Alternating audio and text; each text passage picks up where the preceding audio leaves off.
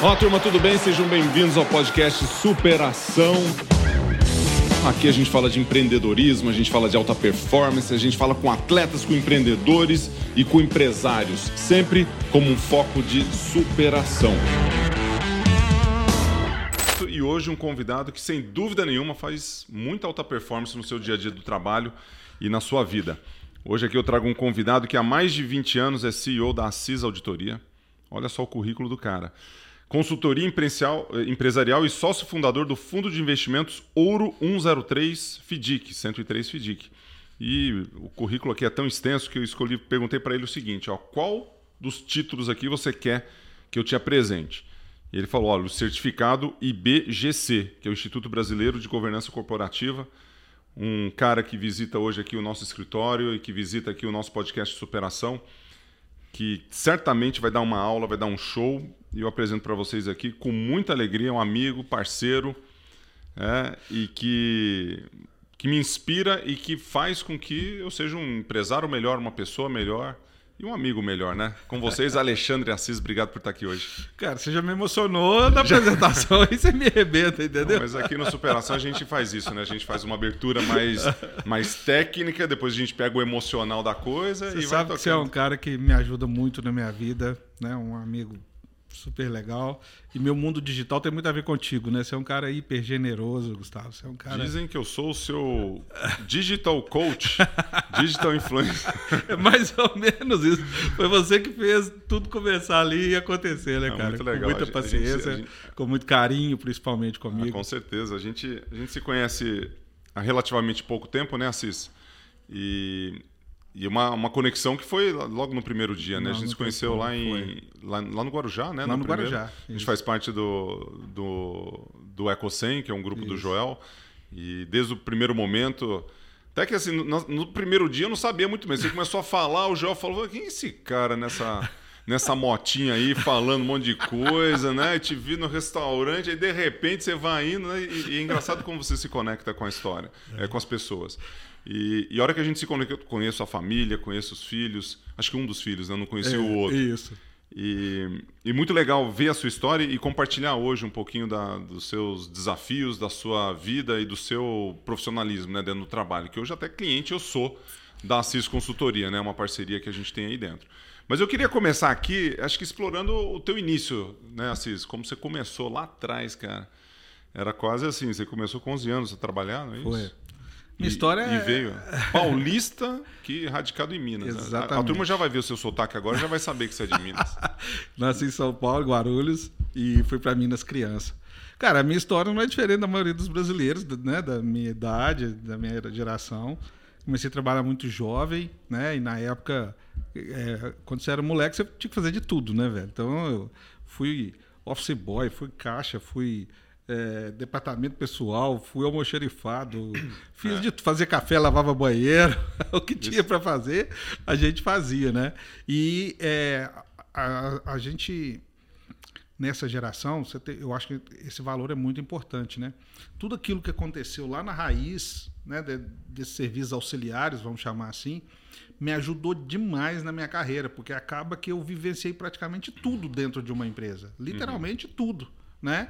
Então isso te dá uma visão muito grande de negócios, né? Hoje em dia é dificilmente legal. uma pessoa consegue passar na maioria dos setores de uma empresa, né? É, é... Se você pegar esse exemplo que você deu aí de passar por várias, é, desde cedo, né, fazendo várias atividades, com um esportista que foi mais um generalista do que um especialista ou do que alguém muito dedicado a um único esporte na sua infância, tem muitos exemplos onde o generalista ali que se participou de vários esportes, ele depois ele se dedica ao esporte, ele começa a ter o, o, o seu o seu esporte preferido ou o esporte de mais alta performance ali, mais mais dedicado, né? Muito comum. Eu, por exemplo, quando era moleque lá em Tuverava, né, que eu sou quase mineiro, é, eu fiz cinco esportes ao mesmo tempo, inclusive hipismo.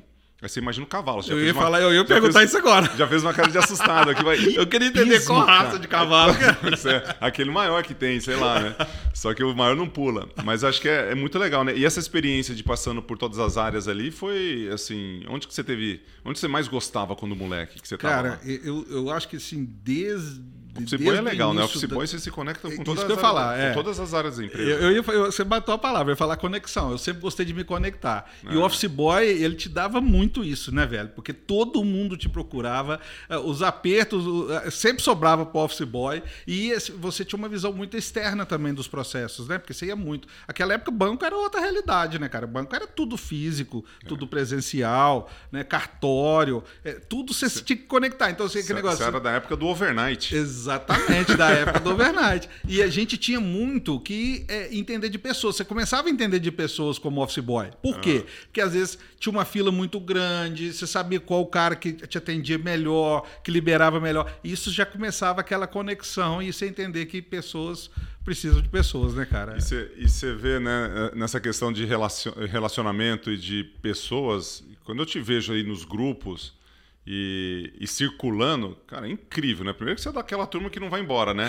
Você fica lá e não vai embora nunca. E, e outra que você se relaciona com todo mundo, né? E acho que essa experiência que você teve desde jovem ajudou nessa conexão com a galera. Como é que é isso? Ah, eu acho que total, cara. É, é, eu sempre eu, eu brinco o seguinte, né? Como é que chama? Ah, Arlete? Dona Arlete. Dona Arlete. 17 anos com a gente. Isso. Dona Léa do cafezinho ali, eu, eu brinco o seguinte: eu, eu não consigo passar batido nisso tudo, entendeu? Eu Aham. faço questão de comentar a Dona Alete. É, lá na Vanguard, por exemplo, é, nós temos uma querida lá também da Copa, né? Que é a Maristela, que é uma gracinha. E ela fez. Eu, eu chamei ela e falei, Maristela, pô, você não foi na CIS até hoje. Batendo um papo com ela na sexta-feira. Segunda-feira, e a menina escutou, me mandou um WhatsApp, falou assim: Assis, é aniversário dela na segunda. Ah, cara, eu convidei ela fizemos uma festinha pra ela, um almoço, chamei a diretoria da Vanguard Olha para só. prestigiar ela. Então, assim, esse tipo de conexão, eu acho que isso tudo tá nessa raiz lá de trás, lá do office boy, lá do auxiliar, lá de tudo que é, na verdade, você aprender a servir, né? E, e não entender que servir é humilhante, pelo contrário, né? Eu tinha uma energia absurda para poder servir, entendeu? Eu ficava super feliz quando alguém me demandava, né? Eu sentia uma emoção mesmo, para qualquer tarefa, mas buscar um pão na padaria, buscar café, entendeu? Não tinha problema. Aquele negócio de você ser percebido e ser útil, Quando, né, cara? quando eu visitei lá no teu escritório, né, a CIS lá em, em BH, assim, a- o espírito dentro do escritório, né? Como é que chama a cozinheira lá que fez um negócio pra gente? Me Terezinha. Fez, Terezinha. Me fez experimentar aquele negócio, aquele porco na lata. Como é que Carne chama na aquilo? lata. Carne na lata. Nossa, nu. É bom demais, né? E o café da manhã que ficou ali, cara. Não, você come aquele café da manhã, come mais um pedacinho disso aqui, come mais um pedacinho daquilo e não sei o quê. Aí você, a hora que você viu, você já almoçou e jantou, né, para É aquele dia. Uma coisa impressionante.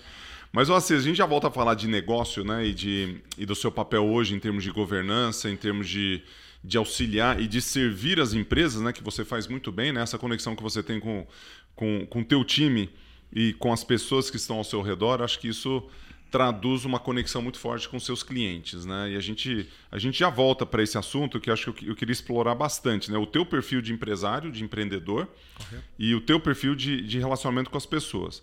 Mas antes disso, eu queria explorar um pouco a sua, o seu grande desafio, né? Em termos pessoais, que logo jovem você foi, teve um desafio que eu queria que você contasse para a turma aqui. Não Claro. vou nem especificar, mas acho que, que é interessante a gente a gente pontuar para ver assim que às vezes a gente a gente tem desafios muito grandes, né? E É, que você cara, percebe, você vê que de repente tem coisas assim mais mais duras, né?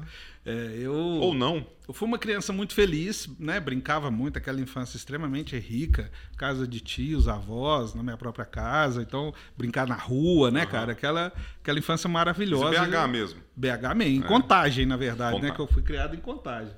E, cara, é- era maravilhosa a minha infância. E você falou de alta performance, assim, eu sempre gostei muito de tudo quanto é esporte. Então, eu gostava de bike, gostava de futebol, gostava de... Mas eu, era, eu, não, eu, eu não ganhava, entendeu? Sabe aquele negócio? Eu achava que eu era ruim mesmo. E, na verdade, eu já tinha né, é, uma síndrome que eu fui entender ela mais tarde. Então, assim, na verdade, assim, quando eu tinha 12 para 13 anos, aí eu não conseguia mais pedalar a bicicleta, eu não conseguia mais jogar bola, eu não conseguia mais jogar vôlei. 12 para 13. Com 12 para 13. Não conseguia mais brincar na rua de correr, esse tipo de coisa, né? Eu vi, eu vi nesse momento que eu tinha algo que era mais do que ser ruim de alta performance, entendeu? E é, eu sou de família muito humilde, né? A gente, dentro do Secusp, meu pai é um grande trabalhador, um exemplo na minha vida, minha mãe, meu anjo. E eu fui buscar solução, é, é, entendimento, né, para aquilo, passei por, cara, desde reumatismo a tudo que você imaginar eu ouvi, até um dia que eu fiz um exame, fui ao médico E falou, cara, você tem distrofia de Duchenne, você tem 12 para 13, vai parar de andar com uns 15, com 17 anos, provavelmente você vai falecer. Isso você recebeu essa notícia com 13, 14? Com essa frase que eu tô te falando. Vai morrer com 17. É, entendeu? E hoje você tá com quantos anos? Passei um pouquinho de 17, né, cara? Não sei se dá para perceber, bem. né? Eu tô com 49. 49. 49. É, você é muito mais velho que eu, né? tipo, você vai fazer 50 quando? Ano que vem? Ah, não, eu sou mais velho Ano que que você. vem, eu vou fazer 50 anos que vem, em abril. Então, cara. E como é que foi isso para um jovem de 13, 14 anos? É. Seus pais ali do lado, escutando aquilo tudo? Aí que entra a fonte de referência de família, né, cara? Talvez o que mais me fez é, buscar enfrentar tudo isso foi minha própria família, né? Meus pais sofreram demais por ser uma doença genética existia inclusive por eles não dominarem, né, não entenderem. A gente não entendia bem o que, que era. A grande verdade é essa. Sei. E vê que esse sentimento de culpa, né, é, que hoje como pai eu entendo, né, e, e, e ajudava ajuda muito essa fase de trabalho, né, porque de certa forma, apesar de eu ser muito jovem à época, eu já tinha um determinado amadurecimento, né? Eu trabalhava, estudava, tinha obrigações, né? É, e tudo. E eu fui percebendo que a minha família sentia menos quando é, eu sentia menos. E aí eu decidi não me vitimizar. Porque quanto mais eu, eu mantinha minha vida dentro de uma rotina normal, menos eles sentiam, né? Não ficava aquele Era um conforto maior aquela eles. vivência ali do dia a dia, né? E era engraçado, voltando lá no Office Boy, porque eu chegava no ponto de ônibus, né, cara? Olhava para aquele cara que tinha cara mais boazinha e tinha força, né? Sim. E falava, me ajuda a subir no ônibus. Então eu executava todas as minhas tarefas de Office Boy, e aí, de novo, conexão com pessoas, né? De relacionamento, Com- não conseguindo subir no ônibus. Então eu era Office Boy em Belo Horizonte, cara. Eu morava em Contagem, em Belo Horizonte, e não dava conta de subir em ônibus. E fazia todas as minhas tarefas. Modéstia à parte era bom de serviço de office boy, É. entendeu? Então, E a turma contribuindo, isso, ajudando. e, é, e aí as pessoas iam percebendo meu esforço, minha dedicação e tudo, e eu fui conectando, e, e eu percebia que você tratar bem pessoas, você ter uma conexão, entender elas ali, ajudar, porque o office boy naquela época, às vezes eu estava num determinado lugar, por exemplo, um cartório, um banco, a pessoa precisava buscar um lanche, um negócio, eu era o primeiro a me dispor, né? E aquilo existia uma contrapartida de relacionamento ali, Claro. né? Cara, muito legal, foi uma experiência muito bacana.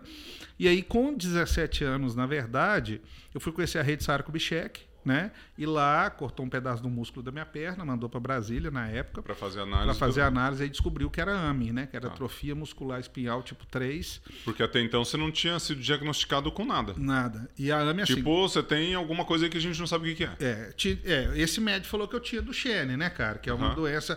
é, ela é muito próxima da AME, só que ela, a degeneração dela é bem mais forte, vamos dizer Tá. assim, entendeu? E assim, vou assim, eu acho também que na época nem os médicos entendiam muito bem isso, tá? A AME hoje, talvez, ela seja Teve um pouco mais casos mais é, divulgados, né? en- Entendida profundamente e tal. E, e aí, com isso, é, entra muito o que eu acho que, o que o atleta também vive no dia a dia dele, né? É você entender. Eu comecei a, a me entender muito bem. Então, eu entendi meus pontos fortes e fracos, porque eu acho que o primeiro, o primeiro passo para você enfrentar um desafio é entender que você tem ele. Uhum, Né? Com E certeza. dentro dele, o que, que você pode se explorar mais ou menos. Não é assim? com certeza. Então, assim, eu fui me percebendo e fui falando, cara, o que que nisso eu, né, eu consigo, o que que não. Eh, Tanto é que eu percebo muito bem meu corpo até hoje, né? E, e falando um pouquinho só da AME, só para você entender é, é, que tudo tem uma questão boa, né? A, a AME, quanto menor o tipo, mais grave. Então, a tipo 1 é a doença que mais mata criança no mundo hoje. É, geralmente a criança já sai, tem que ser entubada, vai ter uma qualidade de vida muito pouca e tal. Hoje tem um remédio, só que custa 12 milhões de reais, né? É. Incrível, então né? é incrível, cara. E assim, Mas é tá- um tem remédio que, luta- que trata os sintomas ou para criança de zero até dois anos e meio, existe uma polêmica técnica médica aí, que eu né, não sou especialista, mas assim, do que eu acompanho nas mídias, é que é, existe uma possibilidade da doença não. É, não, é, não é uma cura do ponto de vista assim. É, Ela nunca vai ter, mas da doença não é, acontecer, não progredir ali, entendeu? Uhum. Quanto, mais, quanto mais é próximo do zero, mais chance de, de, de, de ter uma, não ter uma evolução. Entendi. Entendeu? E a tipo 2, a tipo 3. E hoje eu já estou sendo quase considerado a tipo 4. Olha pra você ver. Quando mais velho eu fico, eu tô Melhorando. melhorando meu ranking lá, ué, entendeu? Pô, mas é uma coisa incrível. Mas, mas pensando assim, na, na sua, você tem um espírito assim jovial, né? apesar da idade.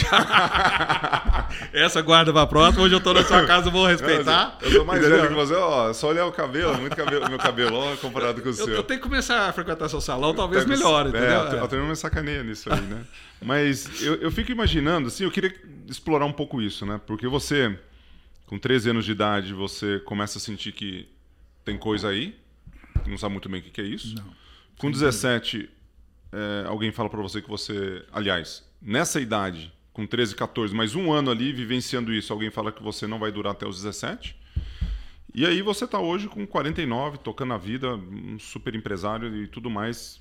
E a gente vai explorar essa parte profissional que eu acho muito legal, né? A tua visão, a tua teu pensamento. Em que momento que você se permitia, né? Talvez assim, eu entendo o lado que você trouxe assim de, putz, de resiliência, né? Acho que é uma palavra que funciona muito bem contigo.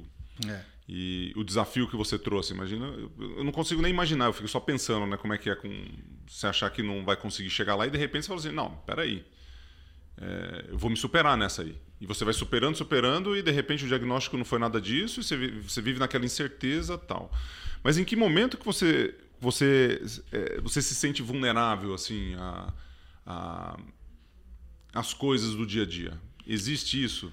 Cara- Porque uma vez, eu vou contextualizar, a gente estava no, no restaurante, e, e não como, como reclamação, que eu nunca vi você reclamar. Nunca. De nada. Mas um, um dia lá no restaurante, lá em Minas, você virou para mim e falou assim: Cara, eu tenho que me preparar antes. Duas horas antes de eu fazer qualquer coisa que uma outra pessoa que não tem a minha limitação ela, ela se prepara em 15 minutos, eu levo duas horas para fazer. Sim. Como é que é isso, né? Assim, esse- esses momentos e, e você vivenciando isso, né? Tem a tua Cara, esposa que está sempre do teu lado, que é isso. um anjo também, né? Cara, eu é, invisto muito na minha preparação é, emocional, vamos chamar assim, né? Por Boa. quê? Como é que é isso?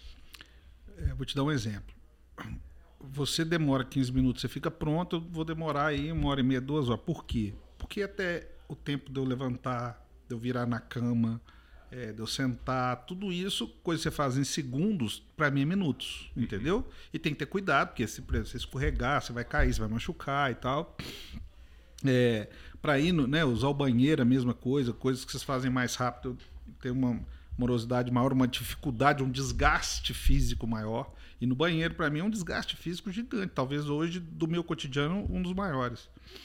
É, na hora de trocar roupa, eu preciso que me ajude, né? A trocar roupa. É, minha esposa que, que troca, que me ajuda, põe a meia. põe é, Então, então assim, você tem tudo isso que, que é um. Como é que eu posso falar? É um ritual mesmo ali, né? E aí, cara, é, como é que você trabalha o emocional disso? O que, que eu faço geralmente durante esse período?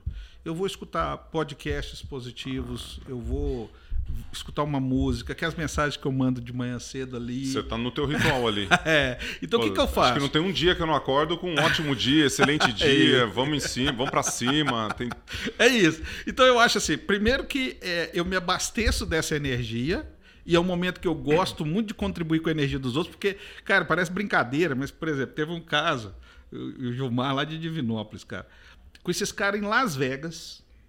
Ficamos conhecendo lá, batendo papo e tal, tal, tal, tal, tal. Ele de Divinópolis, terra natal dos meus pais. E, cara, conversamos uns três anos, eu mandando mensagem pra ele, de bom dia, de mensagem otimista e tal. Um dia ele falou, cara, o que, que você faz, velho? Tem quase três anos que a gente conversa, a gente nunca mais encontrou e tal. Eu falei, eu faço isso. Eu falei, cara, nós temos um parceiro, meu negócio tem muito a ver contigo e tal, tal, tal, tal. Cara, desenvolvemos vários lá. projetos junto com esses bom dias. Foi a conexão que ficou. Então, e assim, eu recebo muito... Então tem durante- uma estratégia por trás. tem uma estratégia. Mas tem uma estratégia voltada por quê? Porque eu recebo muita mensagem. é, por exemplo, eu trabalho para um fundo que é sócio de shoppings. E um do- dos executivos lá esses dias falou: Cara, você parou de mandar as mensagens. Eu gostaria. Eu achei que eu estava incomodando, tirei, né? E ela falou: Não, me manda novamente, que ela me abastecia. Olha e eu recebo legal. vários feedbacks desse. Então eu, eu percebo assim, o que, que eu uso? Eu uso esse tempo para me energizar e também levar um pouco de energia boa para os outros, entendeu? E aí o que, que acontece? Na hora que eu termino, ao invés de eu estar desgastado por eu demorar mais, ou estar triste, ou estar chateado, eu tô, cara, mil por hora. Eu saio dali pipocando, né? Aí é, é a hora que lá dentro da minha casa eu ando com uma cadeira igual essa nossa, de ter rodinha assim, Aham. né? Eu não ando naquela cadeirinha elétrica, não. Ah, você não- É, não, sou motinha, transportado. Meus filhos me carregam, me jogam para lá, me jogam para cá. Aham. Eu tenho pequenininha, agarra em mim. Tipo um macaquinho, entendeu? Pô, aquilo lá eu já saio mil por cento, entendeu? É a minha rotina do- do- da hora de manhã. Isso é muito legal que você tá. é, Assim, a gente tá, tá falando de uma, de uma limitação que você pode ter, Sim. né? Que é uma limitação que você tem, né? Mas você pode ter uma limitação muito maior daquilo que você já tem como, como uma, uma prática diária ali. Então você podia sentar e chorar na cama todo dia. É isso aí. Era uma opção que você tinha. Sim. né? E aí o que você está falando aqui, se você pegar dos pilares de alta performance, um dos grandes pilares de alta performance, trazendo papo aqui, superação, esse papo aqui tem de. ó, podcast superação, papo aqui de superação tem demais. Mas um item que eu queria trazer de alta performance, que você deu um exemplo assim, muito prático, que é o seguinte: você tem clareza do que você está fazendo. E você tem clareza do que você quer para sua vida. E aí o exemplo que você trouxe aqui, que é um exemplo prático, que é o seguinte, cara, eu acordo de manhã e você, você coloca a sua intenção. Né? Intenção do que você quer pro dia. Quando você manda aquela mensagem, está falando o seguinte, cara, você que está aí do outro lado, Gustavo, Joel, Márcio, João, seja lá quem for, está falando o seguinte, cara, tem um ótimo dia, porque a energia que você está canalizando lá, a intenção do seu dia, não só ela te fortalece, né? Que você está canalizando aquele, aquela coisa ali para você, mas como também você está fortalecendo a energia do outro. E tem um exercício de, de alta performance que é o seguinte: escrever três palavras de como você se interage com o mundo, nas suas interações. Né? E você está dando, você tá dando um exemplo exatamente disso, cara, porque você podia sentar e chorar, você podia fazer uma outra coisa, você podia reclamar de uma série de coisas, mas não, você falou assim, cara, eu vou ter um ótimo dia hoje. E você joga, direciona isso. E quando você sai de casa, você tem um, um número de horas ali de trabalho e você tá duas horas para você se preparar e duas horas para você se despreparar. No final também é a mesma É rotina. a mesma rotina. Então Isso. você já tem quatro horas do seu dia que você tá ali, meu. Exatamente. E aí você imagina o tanto que você tá usando de positividade na sua mente durante aquele. Cara, você é o cara mais positivo que existe no mundo, porque ninguém pratica tanta positividade quanto essa. Tem um pouco disso? É, cara, tem, tem muito disso. E, e você falou a palavra mágica. Todas as vezes que eu tento levar isso para o outro, eu me energizo. Aí, ó. entendeu? É, é, é uma fonte. É, eu, eu não gosto de mensagens de, de morte, de violência. Eu não, não- eu não gasto meu tempo com isso, cara. É, dúvida. Agora, tudo que é legal, que é positivo, eu salvo. Eu tenho minhas pastinhas. Eu tenho um arquivo bem legal É. disso, sabe? Assim, por ano, por, por data, dia das mães e tal. É. Aí você vai puxando ali. Isso, cara. Então, assim, é, é um negócio super bacana, que é um negócio que, que me ajuda muito no meu dia a dia. E aí, cara, é aquele, eu acho que tem muito a ver também, né, com superação, com auto performance, que é você entender você mesmo também, né? Eu acho que as pessoas hoje gastam pouco tempo para entender elas mesmas. Todo Uhum. mundo quer entender hoje muito de tudo, quer buscar conteúdo em tudo e tal, tal, tal, tal, e às vezes esquece do principal, né, cara? Que é você se entender. Eu, essa energia para mim é fundamental. Você tem alguma entendeu? prática que você faz de autoconhecimento, assim, de entender o que que você está fazendo, onde você está, para onde você vai? Você tem, você tem algumas práticas? Tenho, Essa cara. pode ser uma. De... É, essa é um momento de reflexão. O tempo você tem ali, né? Sim, eu geralmente, assim, você falou do final do dia, eu gosto assim. No final do dia eu gosto de ficar com meus filhos, então eles têm a hora de dormir para ir para a escola no outro dia cedo e tal, tal, tal, tal, tal, tal. E logo depois é que eu vou ter um tempinho ali para mim, né? Assim, Esse tempinho para mim, geralmente eu vou buscar coisas que eu vou buscar me entender. Então, por exemplo, eu, eu já falei isso com você outras vezes, eu- te sigo nas redes. Geralmente quem eu sigo nas redes e quem eu acompanho traz alguma coisa de que que me faz refletir sobre mim, entendeu? É, que, que me faz repensar minhas atitudes, é, que me faz in- me inspirar, né? Então eu acho que, que você buscar. Eu, eu sempre fui muito curioso. Eu fiz teologia, cara. Teologia? Teologia, Mas velho. como, é que PUC. passou? Mas como é que passou? É, antes de fazer ciências contábeis. Putz. É, eu, eu, eu e um primo meu. Meu primo é padre, cara. Passou aqui na minha produção. Meu primo é padre, meu primo virou padre. Ah, acho que você me contou disso. Eu tinha tendência contou, me pregação, mas não tinha o celibato. Então eu Aí. acabei seguindo outro caminho, entendeu? Mas tem, tem, É, tem perfil, tem é. perfil. E aí, então, eu tô sempre de busquei buscar essa questão espiritual, não na, na- na base da religião, reli- religiosidade, entendeu? Uhum. Eu sou muito da, da fase de inspiração, assim, cara, o que, que a gente pode fazer, né? O que, que a gente tem que buscar, ler coisas que vai trazer para você reflexões. Eu acho isso muito importante para a gente se desenvolver, se autodesenvolver.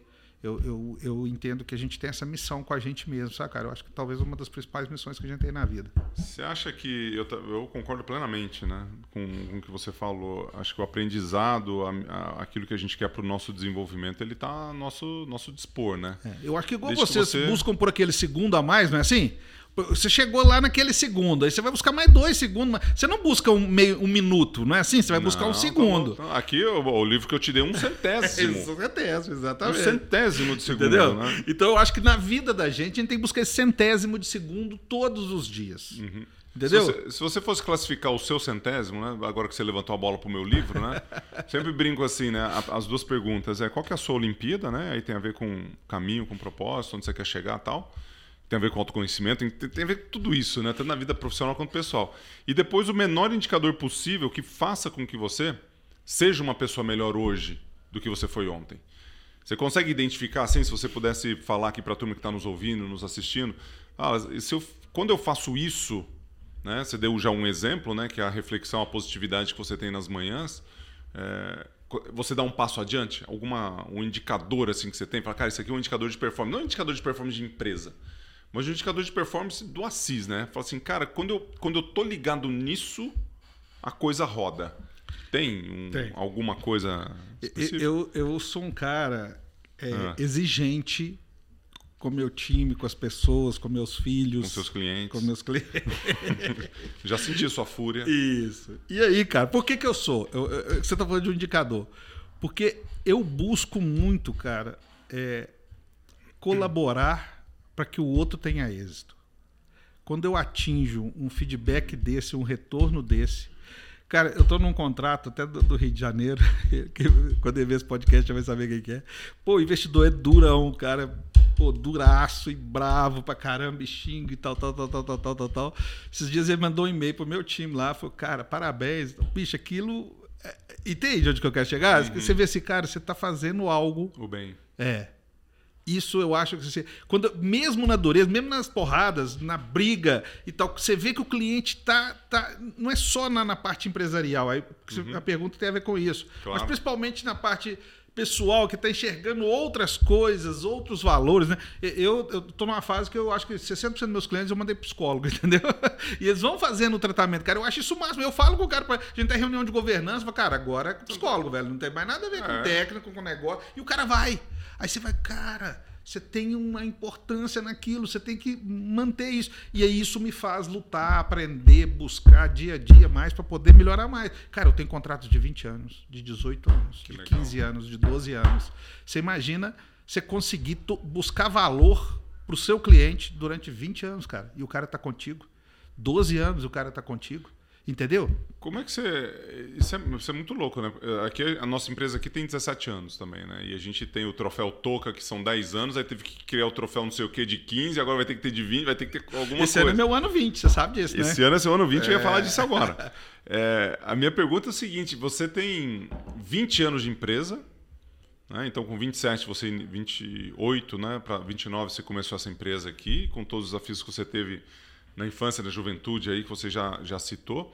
Como é que é ter 20 anos de uma empresa, né? Vamos falar um pouco dessa, dessa questão mais de, de trabalho, de vida profissional e da contribuição que você faz com as empresas.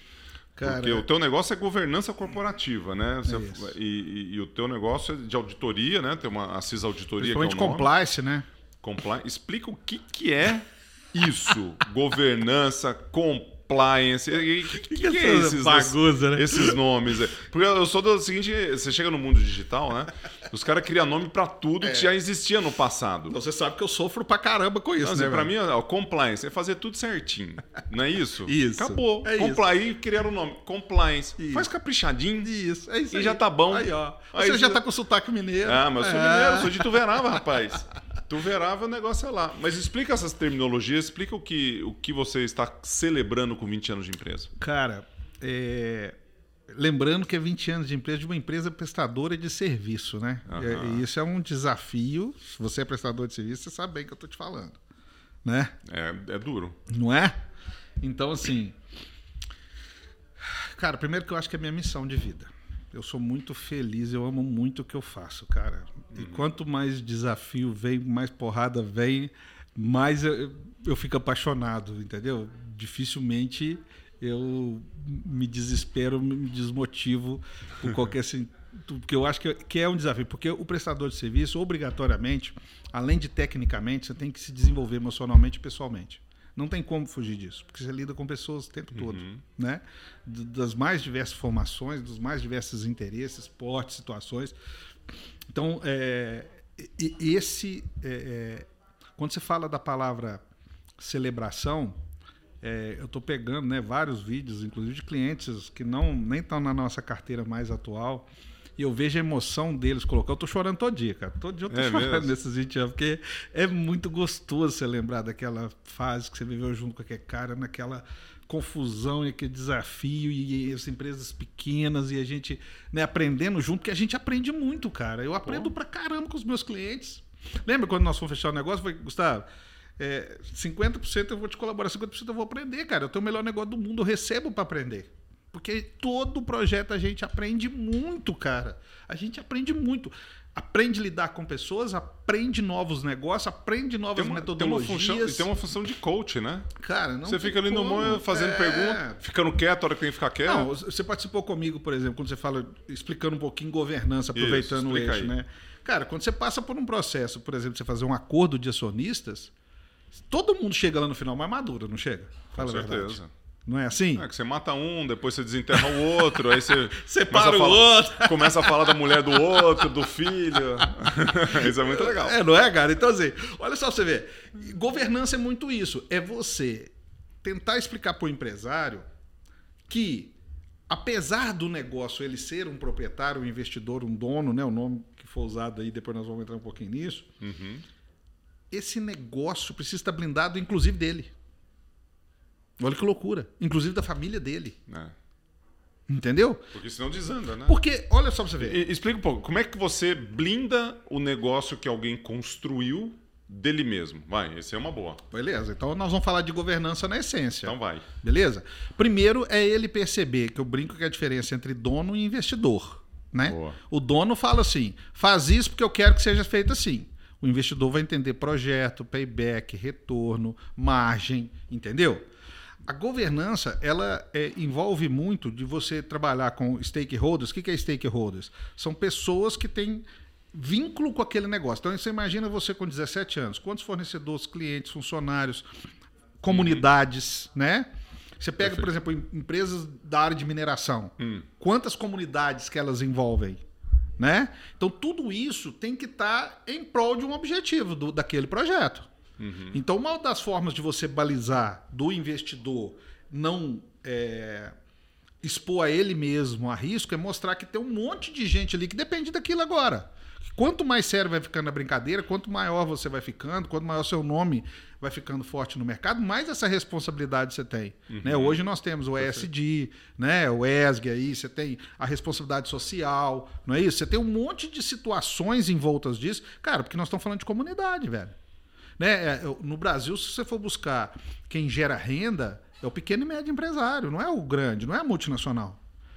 Muito da cadeia hoje econômica está envolto dos pequenos e médios, cara. Então, então você, diria, você diria que dentro do, do seu trabalho, daquilo que você foca junto com os empreendedores, você você você está transformando o pensamento, é, deixando o pensamento mais sistêmico dessas pessoas e transformando o mindset desses gestores, né, menos dono e mais investidor dos Isso negócios próprios, né? Que quando você se coloca nessa situação, você pensa em coisas que você não pensava antes. Exatamente. Nesse sentido, é, dentro dessas, dessas considerações que você fez aí, até na, é, nessa visão diferente de dono e investidor, né, o que, que você diria que são os principais pilares de um negócio para um dono e para o investidor? Como é que você separa? Porque às vezes a gente pensa, não, mas eu sou dono, mas sou investidor. E na verdade você é mais dono que investidor. É- quais são os pilares de uma empresa dentro da governança corporativa que você precisa ter? Então, eu tenho aqui um empresário, um gestor que está escutando ou assistindo esse nosso podcast. Ele é dono de uma empresa, se sente um investidor daquela empresa, mas está ali na operação e tudo mais e né, bota o bonezinho de dono, faz isso, faz aquilo, igual, igual churrasco. Né? O cara tá lá, picanha, carvão, não sei o quê, vai fazendo e o cara domina todo o churrasco. Chega na empresa ele faz a mesma coisa, né? faz com o churrasqueiro. Né? Traz a carne, traz o gelo, tá, a cerveja e tal. É, quais são os pilares para construir um negócio de sucesso? É,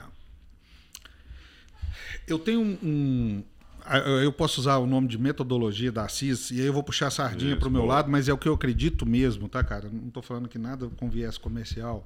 É o seguinte: o primeiro ponto. Não, é- mesmo porque você não pagou nada pra estar aqui, né? Não, o viés comercial que eu falo assim, querendo vender alguma coisa, entendeu? Cara, a primeira coisa que eu, eu acho é o seguinte: o proprietário ele tem que ter uma visão do próprio negócio, que eu, que eu brinco assim, quem executa não valida. Essa frase eu adoro. É. Quem executa. Escuta essa, turma. Quem executa não valida. Isso. Mas o dono pode ou também o dono não? Depende da profundidade que tiver no tema. Aí que entra o papel de diretor e dobro. Você chega nas empresas, o cara tá lá, o que, que você é? Você é diretor financeiro. Ah, beleza, você é o diretor financeiro? Sou. O que, que você É. faz? Eu concilio o banco, eu tenho o toque para autorizar pagamento. Eu falei, cara, isso um gerente financeiro faz. Quanto você ganha? 40 mil. Não, um gerente financeiro ganha 4, 5, entendeu onde que eu quero chegar? Aham, Falei, cara, não, peraí. Tem, tem uma Tem relação. coisa errada é, aí. tem um negócio errado aí, Ele velho. tá ganhando por uma É. função errada e as Isso. atribuições dele É. também estão muito Não, aquém eu sou o. É, ou então você chega lá, o dono faz, eu sou CEO. É, cadê o business plan? Cadê o. Não, não tem. Falo, Mas, cara, então como é que você é CEO, mas não fez um business plan? Você é CEO, mas não tem um planejamento estratégico. Entendeu onde que eu quero chegar? Então, isso você, você tá falando de pilar. Então, o primeiro pilar é o próprio investidor e dono entender que a empresa, o CNPJ, porque nas minhas discussões de governança, eu brinco o seguinte, cara, não é eu nem você o que é melhor para o CNPJ. Meu contrato, eu não tenho um contrato com o Gustavo, eu tenho um contrato com o CNPJ. Então, eu não posso, eu, profissional, ficar à mercê do dono. Eu tenho que ser independente disso. Claro. Então, se eu falar o que você quer ouvir, o que o meu cliente quer ouvir, eu não estou contribuindo com ele, eu estou sendo um puxa-saco para ganhar honorário. Entendeu onde que eu quero chegar? Não é fácil. É difícil. Não é fácil. Então, o primeiro, primeiro pilar que você está trazendo, assim, quem executa não valida. Não valida. Então, isso é um pilar. é- Isso é um pilar de gestão. Porque às vezes é o seguinte, nós começamos com o diagnóstico, você lembra bem disso, né? É, 140 páginas. E aí é o seguinte, você conversa com o diretor e você conversa com o executor, às vezes tá próximo, mas a distância da visão é gigante, cara. Uhum. Entende onde que eu quero chegar? Então, assim. E a quando- tua função é fazer essa aproximação. Isso. Convergência de pensamento. Convergência para o que é melhor pro CNPJ. Sem Melhor ego e vaidade. Entendeu? Porque às vezes o melhor pro CNPJ são os founders, são os donos ou os investidores não estarem na execução e trazer pessoas mais bem preparadas. Ou iniciar um planejamento sucessório. Ou, porque, olha só, parece simples, mas não é. Vamos pensar que tenha três sócios numa empresa. Pode ser cinco, pode ser dez. Um tá jovem, sangue na veia, quer rodar 10 mil quilômetros por mês. O outro tá com um filho de 7 anos, o outro tá com um filho de 18. Cada momento de vida é completamente, Completamente diferente, cara. Como é que você vai querer colocar isso na mesma caixinha e querer tratar tudo como se fosse a mesma coisa? Não funciona assim. Porque atrás disso tem ser humano. Aí que é o grande desafio. O que, o que eu vejo no mercado, muitas empresas querem tratar as empresas, os investidores, os executivos, sem entender que eles são pessoas. Entendeu? Sem enxergar o lado humano do negócio ali atrás. Cara, eu tô em momentos de vida diferentes, velho. Esse cara aqui não tem responsabilidade com nada, nem com ninguém, com compromisso nenhum. Quer trabalhar 24 horas, sábado, domingo, feriado. dá. Esse cara aqui quer ficar mais tempo com o filho dele, porque tá numa vibe de filho ali novo, nunca viveu isso. Esse cara aqui agora quer namorar com a mulher, porque é a síndrome do ninho vazio. O filho tá saindo de casa, quer viajar, quer fazer coisas que sacrificou. Entendeu onde que eu quero chegar? Mas aí como Se é- você não perceber esses momentos das pessoas, você não Tá. consegue perceber o momento do executivo e do investidor. E aí, o- então esse é um segundo pilar? Esse que é o segundo pilar. Que é, per- é perceber o. Como é que você definiria esse pilar aqui? Que eu tô, eu tô imaginando os momentos de vidas de um o, o gestor. papel de cada um, né, e o momento de vida dele dentro do próprio negócio. E, e converter isso numa ação que traga sinergia para o negócio. Às vezes essa ação é ele ir para um conselho O papel e o momento de cada um dentro do negócio ele dentro importa. do negócio. Que é que a gente não pensa nisso, né? E na verdade o que acontece é a gente identifica isso dentro do nosso negócio, percebe pelos objetivos de cada um dos sócios ou dos irmãos ou seja lá quem for, e em vez de resolver isso tratando de maneira adequada, a gente entra em conflito. Exatamente. E aí esse conflito acaba gerando estresse pro negócio, acaba Isso. gerando problema de Porque daí um só fala de- pro outro assim, cara, eu vivo isso tem quantos anos? A maioria dos problemas de acordo de acionistas, de sociedade, assim, aquele sócio meu tira mais férias do que eu. O outro não vem trabalhar no sábado, eu venho. Eu fico até tarde e esse cara não quer. Entendeu? Não tá no objetivo estratégico. Uhum. Entendi. Esse aí, às vezes, é o mais fácil. Entendeu ou não? Então, se você não perceber isso, você não cria viés de solução. Porque não é colocar num papel, é praticar. Entendi. Fazer uma coisa sobre escrito, qualquer um faz. Você chama um jurídico especializado e vai fazer. A pergunta é como é que aplica isso dentro do rotina do cotidiano de cada empresa. Esse é o mindset. Esse é o desafio. Como é que você coloca isso? E outra coisa, tem coisas que vão demorar tempo.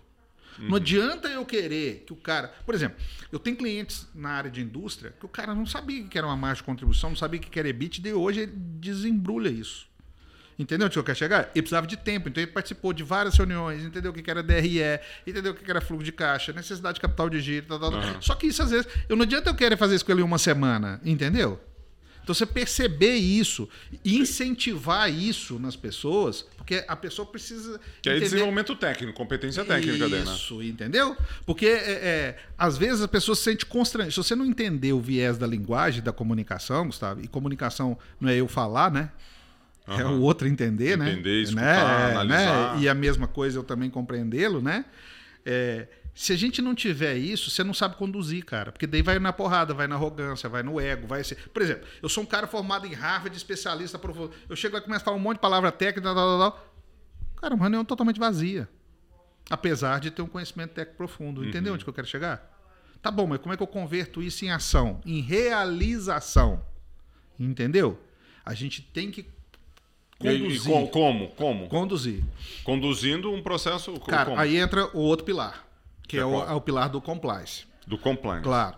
Por quê? É que eu pus um pilar de conhecimento aqui. É. Por, o que, que eu chamo do pilar do compliance, Gustavo?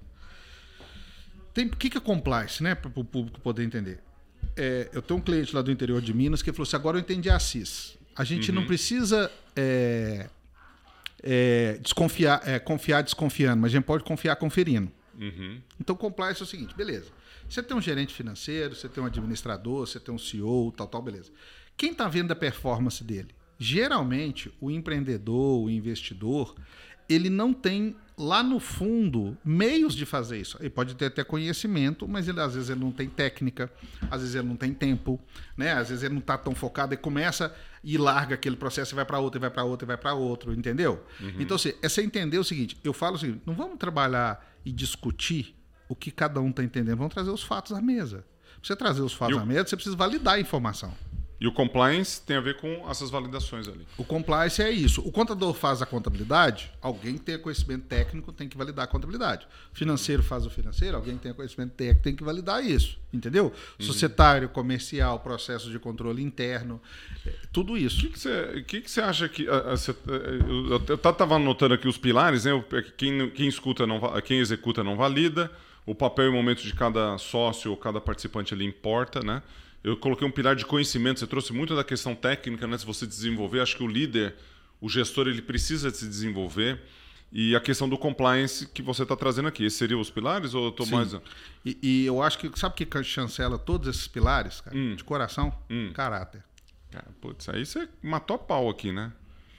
Porque... O que, que, você mais vê em relação a caráter nas empresas, assim, é. ou, ou mesmo. Não é onde eu vejo as expectativas se desmoronarem e os projetos se ruírem. Tá. Você imagina um cara que entrou, que tem conhecimento, que cria uma expectativa, né, uma esperança no time ali, e de repente aquele cara falta com algum viés de caráter ali, entendeu? Uhum. Ético. Cara, e isso destrói a perde empresa, a né? crença total das pessoas naquele processo, daquele projeto, naquela empresa. Uhum. Então o líder para ele se manter, cara, ele tem que chancelar tudo isso no viés do caráter. Lá na CIS, é, eu é falo um valor, assim, um valor. É, nós temos princípios éticos, morais muito forte, cara. E eu falo assim, eu falo com o meu time, é, entre a técnica e o ético moral, nós vamos no ético moral. Ele sempre vai prevalecer. Qualquer desafio que tiver é perante isso. E se, e se não tiver caráter, não tiver ética e moral, é melhor não estar tá lá, né? Como é que Entendeu? você desenvolve um valor que talvez não esteja presente né, no é. ser humano ali ou na, no trabalho? Eu, particularmente, volto a frisar aqui, sem qualquer é, cunho religioso, eu acredito que o negócio, os negócios que vão dar certo para o futuro são os negócios que seguem a linha do evangelho. Mas o evangelho puro ali de Jesus mesmo, entendeu? Que é o uhum. quê, cara? Fazer o bem para o outro, entender que você vai ter desafios, vai ter que superar. Porque as pessoas acham hoje que a felicidade, é, a conquista tem que ter ausência de desafio, ausência de problema né? E isso, cara, não existe. Na verdade, isso não existe, né? Então é pelo contrário, né? Exatamente. Um... É o apesar de, né? Apesar dos problemas, apesar das porradas, apesar da situação, eu tenho que buscar sempre esse melhor. Eu tenho que fazer as coisas acontecer. Uhum. Eu tenho que me superar a mim mesmo e ser o exemplo para que os outros possam entender, cara, tem um caminho aqui que funciona. Entendeu onde que eu quero chegar? Você acabou de definir liderança. É, entendeu? Então, cara, eu, eu, sigo muito isso, cara. E eu vejo, como eu tenho longevidade em projetos, eu vejo muitos projetos que dão certo que não dão, que lá no final da linha é isso. Não é dinheiro só, não é margem só. É, é, um, é esse contexto, e esse, entendeu? E os negócios mais prósperos, eles eh, têm isso no seu DNA, né? Isso. Entendeu? Eu acredito assim, cara, o cara dá que vai hoje... Dá para desenvolver isso? Dá para desenvolver. Lá, lá, nós fizemos um treinamento intenso lá na CIS agora, com o Haroldo Dutra, é, sobre é, desenvolvimento socioemocional. Para toda a minha equipe, para mim. Né? E ele foi explicar, é, explicar os pilares da emoção e o tanto que isso afeta todas as nossas decisões, os dias, dias através de ciência, tá. de comprovações Tem a ver com inteligência emocional, né? inteligência, né? Exatamente. E o tanto que isso afeta negócios, cara. Entendeu onde que eu quero chegar? O tanto que isso afeta relacionamento com o cliente. Porque eu penso o seguinte... Relacionamento com família, nós né? Eh, direto... Você, imagina o seguinte, você está lá na empresa, o pau está comendo, você não tem... É, você não consegue fazer a gestão das suas emoções ali, você não controla aquilo. Chega em casa, teu filho, tua mulher, não tem, tem nada a ver com o que está acontecendo ali, você já chuta o pau Exatamente. da barraca, já briga, já não sei o quê. E é o que a gente vê acontecer muito, né? Isso quando isso não está envolto com bebida, né, com outras coisas que acaba sendo válvulas de escape para tudo isso, quando a pessoa emocionalmente não está tão uhum. equilibrada. Depressão, né? Eu tô com vários casos de depressão conhecido de pessoas. É, e pessoas assim que têm uma vida financeira super tranquila, patrimonial super tranquila, os negócios estão indo bem. Entendeu onde que eu quero chegar? A gente não pode perder. Pelo estresse do dia a dia do trabalho, é isso? E, e eu acho que é você ter sempre um foco naquilo que não é só material. Acho que o material é muito importante, é muito legal, tem que acontecer. A gente não, não, não é... tem aquele equilíbrio de. É, mas você tem que levar a família, você tem que levar suas emoções, sua vontade, os, né, os amigos, é, fazer a piada. Entendeu onde que eu quero chegar? Uhum. É, é, é, é, é que isso conseguir... traz uma leveza no dia a dia, né? O que, o que eu vejo acontecer com muitos empresários, empreendedores, líderes. É que assim, você pega a questão dos. É, tudo está na nossa mente, né? Você deu vários exemplos aqui onde você desenvolve uma, uma, um pensamento de, de positividade, um pensamento, um mindset de sucesso e tudo mais. Você imaginar que o cérebro, o reptiliano, né, nosso, pegando o cérebro trino, 500 milhões de, de anos atrás, o reptiliano nasceu, nosso cérebro. Sim. Aí, 200 ano, milhões de anos, o límbico, que tem a ver com as emoções. O reptiliano, fuga, busca, luta, aquela coisa, aquela zona toda.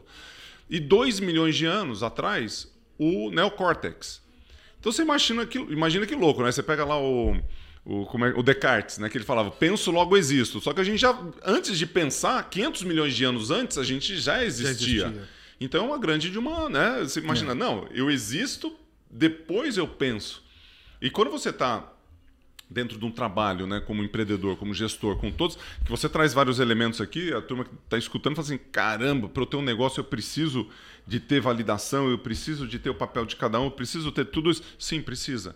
Né? Pode ser simples, está no papel do pão, isso, pode estar organizado de uma maneira agora. prática. A cada momento o seu tempero, Ou, não é isso? Isso, a cada momento o é, seu tempero. Ué. Mas o que a gente esquece é o seguinte, que quanto mais a gente se estressa com as coisas, esquece de sorrir, esquece de pensar positivo, Cara, a gente só começa a colocar um tipo de hormônio no nosso sangue que é o cortisol, é. que leva a gente por pressão arterial mais alta, que leva para o é o hormônio do estresse. E aí, a hora que você traz os outros elementos, são outros, né?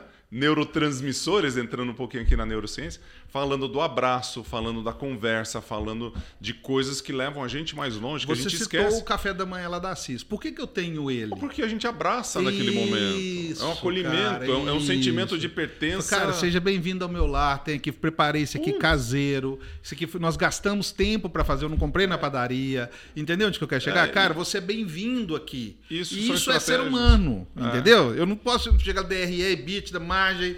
Entendeu Nossa, onde que quer chegar? Aguenta, ninguém aguenta. Isso, entende? Eu acho que a, a gente precisa é, carregar esses valores. É mais ou menos assim, o telefone de sua mãe tocou, cara, você tem que atender.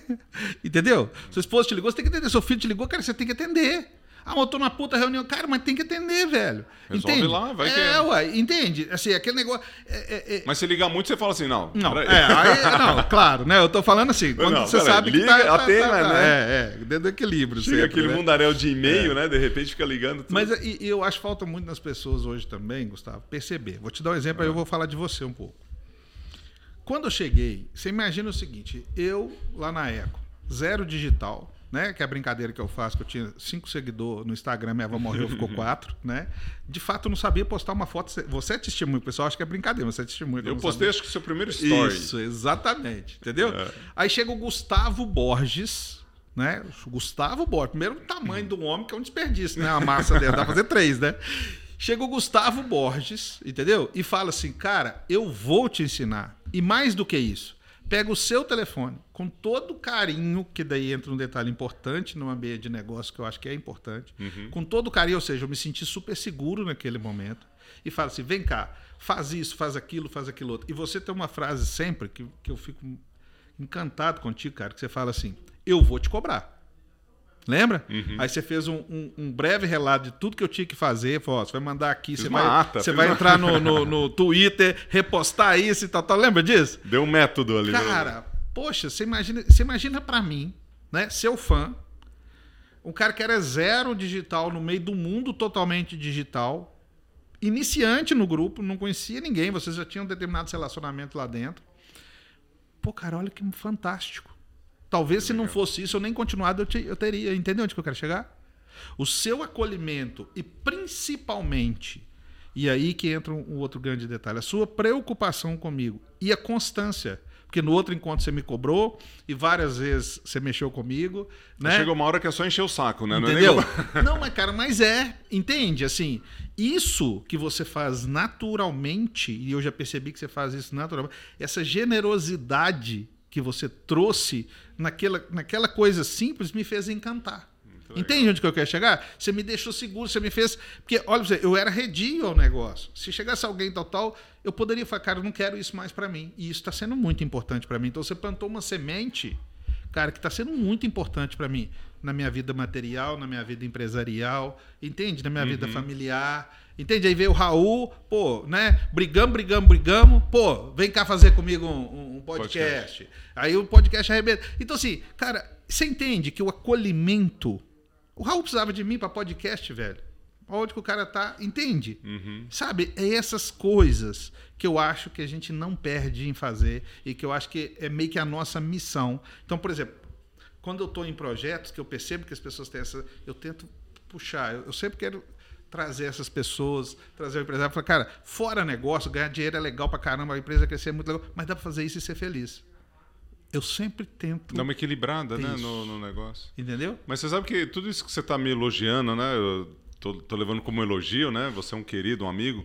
É, o teu time faz isso com o meu. Né? E que aí a gente tem essa, essa relação né, também de, de parceria dentro dos negócios. E, e, essa cobrança nada mais é do que você valorizar o seu tempo, o seu trabalho e aquilo que tem interesse. Né? No caso ali, a gente está sentado numa roda conversando e eu estou lá, meu, você quer aprender, não é difícil, né? Igual você trouxe aqui, tá, umas palavras bonitas, compliance, não sei o quê, e EBITDA e o, o escambau A4. Mas o frigir dos ovos, você consegue fazer a coisa de uma maneira mais simples e consegue dar um primeiro passo, né? Que para você pode ser uma transformação, fazer uma primeira postagem, mas para uma outra pessoa pode ser um transtorno gigantesco, né? Já faz 50 mil postagens por Sim. ano e, e fazer mais uma, uma mais uma menos não tem nenhuma referência, né? Como, como, é que você como é que você vê em termos de, de pessoas, né, no, no, nos empresários, nos gestores, ou mesmo do que você tem de, de, de relação com as pessoas, dessa, dessa questão do tempo e dos objetivos de fazer algo acontecer. Você sente que a turma se retrai muito, está muito acostumado com antigamente, né? Que se você fala assim, cara, eu não sei fazer mas eu estou disposto a. Aí você vai lá e faz. Sim. Ou aquele cara fala assim, não, isso não é para mim e eu vou ficar aqui sentado no tempo e, não, e acabou. Como é, é, que é essa relação dentro dos negócios? É, eu quero dividir isso em, duas etapas. A primeira delas é o seguinte: primeiro, o líder, o tomador de decisão, o investidor, o empresário, hum. quanto mais certo é dar, às vezes é uma posição muito solitária. Sim. Né? Que é aquele negócio. Quem cuida de quem cuida de todo mundo. Né? Os, as pessoas os, acham os que está ali naquela amigos. cadeira é simples, uhum. né? E não é. Né? Então, a primeira coisa é o seguinte: você tem que ter um caminho de chegar e falar, cara, qual que é a dor daquele cara? Qual que é o sentimento? Perceber que mesmo quando o cara é duro, quando o cara cobra, por trás daquilo tem um sentimento ou tem uma fragilidade, uma insegurança. Uhum. Entendeu? E como é que você dá apoio para que ele possa de fato relaxar aquela responsabilidade de trazer, né? Então, você tem que estruturar a empresa para que essa pessoa que fez tudo, porque quando eu fecho um contrato, Gustavo, tudo tá pronto, né, cara? Eu não fiz nada até ali. Eu cheguei, já estava pronto. Eu tenho que ser grato demais. Aí as pessoas falam, esses dias eu estava numa reunião e um conselheiro falou assim: "Pô, mas essa empresa tá assim, se eu fosse rasgava tudo, põe todo mundo para fora". Eu falei: "Cara, tá como tá essa empresa?". Ele falou: "Tá muito ruim". Falei: "Então se ela fosse péssima e agora tá ruim, houve uma evolução. E nós estamos entrando agora, temos que agradecer.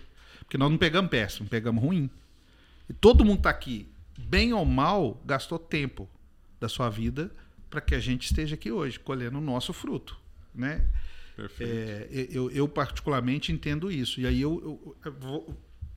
Obviamente que nesse caminho, nesse viés, às vezes você tem que desligar alguém, você vê que. É, porque eu, eu parto para esse cara, tem boa vontade? Tá aberto a aprender? Vamos longe. Cara, vamos longe, vamos dar treinamento, fazer curso, minha equipe dá mão. Porque quando você fala do meu time, Gustavo, um dos grandes orgulhos que eu tenho com o meu time é, é, exatamente eles não ter ego, vaidade e orgulho para qualquer coisa, cara. Eu vejo pessoas lá que tem. Precisa fazer, pô, faz. Né? fera, né? aí você precisa assim, dar a mão para fazer uma planilha de quantos a pagar e receber. Ele faz aquilo com amor. Muito legal. Ele não faz aquilo com desprezo. Isso é time, né? Isso cara. É time. Entende? É aquele negócio assim, no dia que o bicho pega, Natal para Ano Novo do ano passado, nós num projeto gigante, cara, todo mundo virando noite e tal. E assim, eles dormindo duas, três horas, de repente eles postam umas fotos assim, eles entrando no cliente, assim, todo mundo junto, como se fosse um time, uma equipe, tipo Avengers, entendeu? cara, falei, porra, cara, olha os, os caras, os caras estão se matando lá e ainda tem essa, é, é, essa emoção de falar, cara, estamos aqui cumprindo uma missão. Ah, isso, isso, é muito legal, você sempre traz seu time, né, é. pra, pra conversa Não, e realmente falo, cara, fazer uma entrega. Eu falo isso direto, cara, entre eu e meu time, contato meu time, eles são muito melhor do que eu para fazer. É, eu, eu meu papel é isso aqui, cara, é desenvolver conexões, é ir pro estratégico, é entender, desenvolver o sócio. Meu time, cara, ele é sensacional. Eu acho eles. Eu, eu, eu, entendo eles assim. Eu brigo, xingo, dou porrada, mas, cara, eu, eu entendo eles muito assim, entendeu? Tá batendo na mesa aí igual. eu empolguei aqui com o meu time, entendeu? Empolgou com o seu time. Eu, amo aquela turma, amo de coração. Ó, Vamos uma vaca fria então aqui, porque eu anotei um monte de coisa, só para saber. Então, o cara, você falou um monte de coisa bonita, tal. O empreendedor que tá vendo aqui, dá um passo a passo assim, não passo a passo. Por onde que ele começa, então, só para dar uma organizada? De forma bem, bem básica e uma síntese. Cara, vai. eu acho que a primeira O forma... cara não tem nada. O cara tá. é uma zona lá, o cara tem um monte de sócio que ele briga, não tem nenhum documento, não tem nada. Por onde que ele Beleza. começa? Só para a gente avançar aqui. Pro... Volta lá na infância, volta lá na AME, volta nos negócios, que eu acho que tudo é uma coisa só. Cara, ele precisa entender que ele tem um problema e tem que querer a solução desse problema. Então entenda. É. Primeira coisa, você Show entender que você tem um problema, né? E quando a gente tem. Eu tive a eu fui procurar o Sara Kubitschek um especialista. Uhum. Né? Quem entendia mais de AMI? Sara Kubitschek. Tá. Entendeu onde que eu quero chegar? Entendi. Então, assim, eu acho que daí ele tem que buscar. Só que na hora que for contratar fornecedor, às vezes não vai muito por etiqueta, preço, essa coisa. Mas... Vai por referência e quem de fato ele vai ter acesso e acolhimento. Pedir para um cara fazer uma reflexão de entendimento da realidade que ele está enfrentando, não é pedir demais, talvez, para uma pessoa que ou para um gestor que não tem essa capacidade de fazer sozinho ou a visão de fazer sozinho? Como é que é isso? A, a questão tá. Porque assim, tudo bem, se um cara tem a, o, o, ponto assim de, de fazer uma autorreflexão e saber que ele precisa avançar, isso é legal, tá claro. E aquele que acha que tá tudo bem daquele jeito? É, tem uma frase que todo mundo fala assim, tudo é possível, né? E eu pergunto assim, mas é provável? É. Porque tudo é possível. Você tem que entender quais são os indicadores de probabilidade. Então, eu, eu entendo que todos nós precisamos entender que nós somos seres humanos, temos 24 horas. Quanto, vamos falar só de crescimento, tá? Nem vou falar de problemas, de dor, de, de ter, cair, faturamento, esse tipo de coisa. Crescer no Brasil dói muito. Então, eu acho que a primeira percepção. Por que, que a gente chama de diagnóstico quando a gente entra dentro de uma empresa? Você chega no médico e fala assim: vai fazer quimioterapia. Ele nem olhou nos seus olhos, nem abriu a língua. Uhum. Entendeu? Então o cara tem que. O, porque, Gustavo, se o cara não quiser se a pessoa é difícil demais se ajudar quem não quer ser ajudado. Verdade. Entendeu? O primeiro passo é, é, e eu, aí eu volto no exercício da gente com a gente mesmo. Eu entendo que o empreendedor, o empresário, ele tem os seus as suas probabilidades lá, querendo ou não, e ele tem que chegar uma hora e falar, cara, eu preciso de um apoio. Ah. Entende? Eu fazia o financeiro da CIS, a contabilidade, tudo, tal, tal.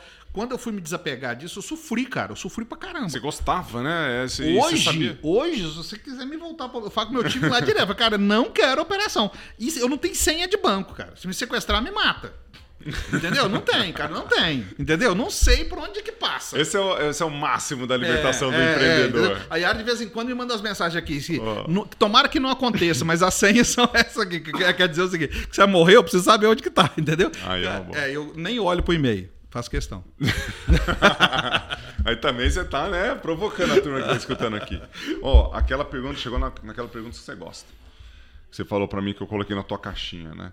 Qual foi o seu maior desafio? Uma, uma pergunta assim que dá para colocar. Eu até provoquei você lá, né?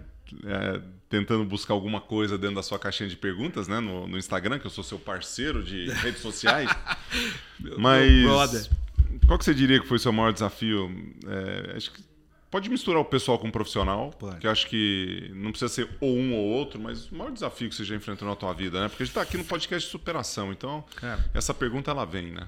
Eu acho que o maior desafio que todos nós temos na vida é superar a nós mesmos. Olha. Entendeu? Sem sombra de dúvidas. Eu acho que o nosso maior compromisso é sermos melhores. Entendeu? Porque eu não dou o que eu não tenho. Então não adianta você falar assim, eu sou o melhor pai do mundo, mas, cara, não. Primeiro você tem que ser, buscar você ser uma melhor pessoa, para você dar para seu filho, para sua esposa, para seus pais, para seus amigos, para seus funcionários, para todo mundo algo de melhor. Uhum. Porque não adianta você chegar e falar assim, pô, eu sou bom demais, né? Porque é outro erro que às vezes eu vejo muito em gestão. Eu sou bom demais. Você cria uma distância muito grande entre você e todo mundo. Cara, quem vai dar conta de ser tudo que você é? E você é fera mesmo, não tem pecado nenhum nisso. O problema é que às vezes você subiu a montanha, chegou lá em cima e vai pensar assim, tá bom, e agora? Né? E eu Onde acho eu que o, líder, ele tem que voltar a dar a mão e ensinar o caminho. Não é assim? Os alpinistas lá, né? Eles marcam o caminho, vê o mais seguro, eles sofrem as consequências, passam pelos desafios, é, é faz a superação e depois fala assim, qual é o caminho mais fácil para aquele que não tem a mesma destreza ou competência que eu tenho. Tem algumas coisas em relação à liderança que você está trazendo aqui, que uma delas, no, no podcast aqui mesmo, Marcelo Egé, ele trouxe, né? Ele falou que líder não é juiz. Líder lidera, então você não vai julgar as pessoas. E líder que lidera, os principais líderes são aqueles que conseguem liderar e trazer os liderados para uma função de liderança ou para uma função de crescimento. E para isso, você trouxe isso aqui hoje, né? Você falou, cara, é, supere, superar a nós mesmos. E a questão de superar nós mesmos está muito ligado assim, cara, eu vou aprender, eu vou desenvolver competência, eu vou desenvolver algo de diferente aqui do que eu já faço para ser melhor hoje do que eu fui ontem, para eu poder ser uma pessoa melhor dentro de casa, para ser uma melhor pessoa dentro do, do trabalho. Porque só assim eu vou conseguir ser um bom líder. Só assim eu vou conseguir, dentro da minha empresa, ir para o estratégico e desenvolver pessoas para estar ali na operação. Ou ter um time de alta performance para fazer alguma coisa acontecer. Porque do contrário, se você pegar assim soberba, né, que pode ser um grande um grande, uma grande cilada que a gente pode cair dentro do nosso trabalho, né, para desenvolver os nossos negócios. Ou um dos piores, é, que uma das piores coisas que pode acontecer com a gente é a gente achar, achar que já chegou lá. É, que é o exemplo que você trouxe. Cara, chega no topo da montanha, já cheguei, acabou. Agora então desce. Todas as empresas, líderes, fundadores, investidores que têm esse conceito, por exemplo, eles falam muito comigo assim, quando eu vou fechar contrato. Eu quero saber o cronograma, do princípio, meio e fim. Ah. Aí eu falo assim, cara, eu não conheço a empresa, não conheço as pessoas, não conheço o processo, não conheço o sistema, não conheço você. Preciso de muita coisa antes Cara, eu tenho que ser mágico pra caramba. Se meu concorrente dá conta de criar um cronograma para o seu cara, deve ser muito bom, velho, porque eu não consigo. eu vou começar com um diagnóstico e tal. E outra coisa, que hora que acaba? Eu falo nunca. Porque a empresa vai evoluindo. Olha, olha, você há 10 anos atrás, é a mesma pessoa de hoje? Não, a sua empresa há 17 anos atrás é a mesma pessoa. As pessoas que. Cara, não existe, não existe esse chegar. A questão está aqui hoje, Gustavo. Ninguém quer viver o presente. As pessoas estão confundindo, né? A pessoa fala, seu futuro depende do seu passado. Não, seu futuro depende do seu presente. O seu presente depende do seu passado. Meus amigos me chamam de super sincero. Uhum. Porque muitas vezes eles vêm, ah, mas eu estou passando por isso, eu estou com dificuldade naquilo. Eu falei, tá bom. O que, que você está fazendo para mudar isso? Porque se você tá colhendo, cara, você plantou alguma coisa disso aí, velho. E se a resposta é nada, fala, vai, então vai, né? Aí, faz, vai. faz alguma coisa. Entende? E aí vem escassez, né? Depressão, insegurança. Porque imagina assim, subir lá na montanha, eu acho que deve ser legal pra caramba. Mas você ficar lá sozinho, vai chegar uma hora que vai dar um tédio, entendeu onde que eu quero chegar? Uhum. Então você tem que começar a se desenvolver, beleza, cara, eu faço isso com facilidade. Como é que eu vou levando a turma? De repente eles vão chegar ali, eu não entendo nada disso. Então é 3 mil metros, 10 mil metros, entendeu? Até o dia que chegar no cume. E aí dá pra jogar um baralho, tomar um chá quente, entendeu? E aí fica mais divertido. Mesmo, Uma pinguinha mineira. Me, exato, mesmo você sabendo que você é mais foda, entendeu? Não tem problema. A questão tá, o que, que você faz com isso? Você descobriu que você é o cara, ótimo, isso tem mérito. Uhum. Tá bom, mas e após isso? Pra onde vai? Pra onde que vai? Ô Assis, muito legal ter você aqui, cara, e bater esse papão aqui. E para ir para os encerramentos aqui, eu queria que você desse alguma fonte de tanta inspiração que você tem. De onde, de onde você puxa essa coisa arada toda? Livro, podcast, dá uma dica de onde a gente Cara, pode buscar. A minha maior fonte é a gratidão. A minha maior fonte é a gratidão.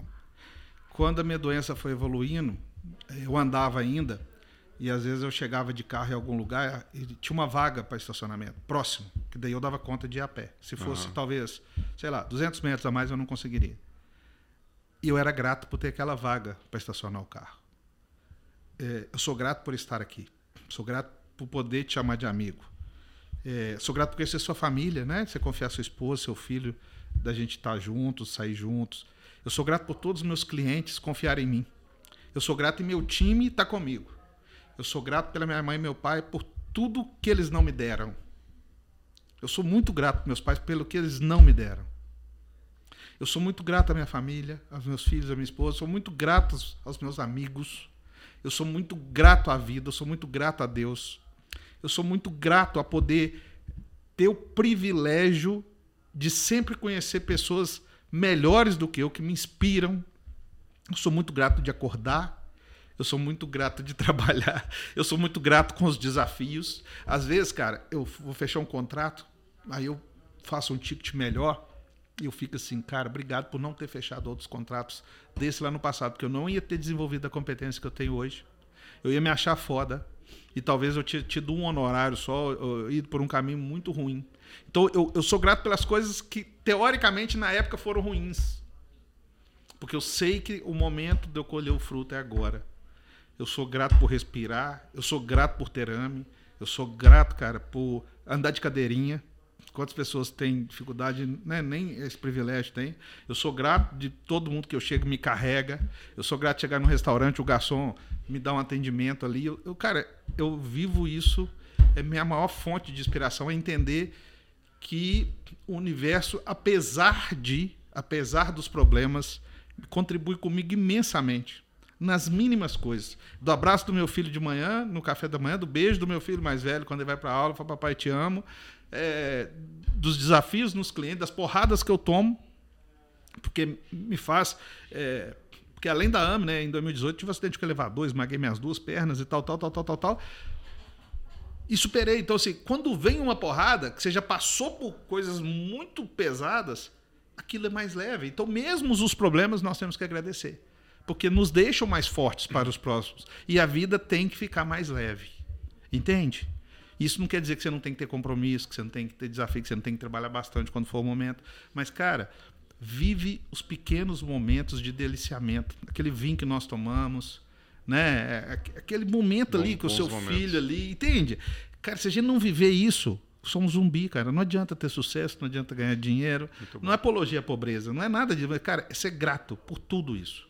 Cara, eu sou muito grato a você. Sou muito grato por você existir. Sou mesmo, de coração, É cara. Você é um obrigado. cara fantástico. Você tem o tamanho que você merece. Você é um gigante. Cara, não dá pra terminar diferente isso aqui. Só, olha, emocionado aqui. Assis, obrigado. Vou terminar com uma frase, cara, que você me inspirou agora, que eu falo sempre também e que, que eu também sou muito grato por você estar aqui hoje. Pra gente ter se conhecido, se conectado, né? Que tem uma frase que é assim: quem agradece ganha, quem, quem reclama perde. Em nenhum momento você reclamou de nada. Porque a gratidão, ela eleva o nosso estado de espírito, ela eleva o nosso ser, ela faz com que a gente viva tudo isso que a gente vive aqui hoje, né? Então, cara, gratidão total você de estar aqui hoje na- no minha, podcast, cara. falando de superação e falando de gratidão. Muita gratidão hoje. Obrigado, meu irmão. Obrigado, meu amigo. Deus abençoe. Valeu, Saúde e paz. Obrigado, turma. um Valeu, abraço. turma. Um abraço.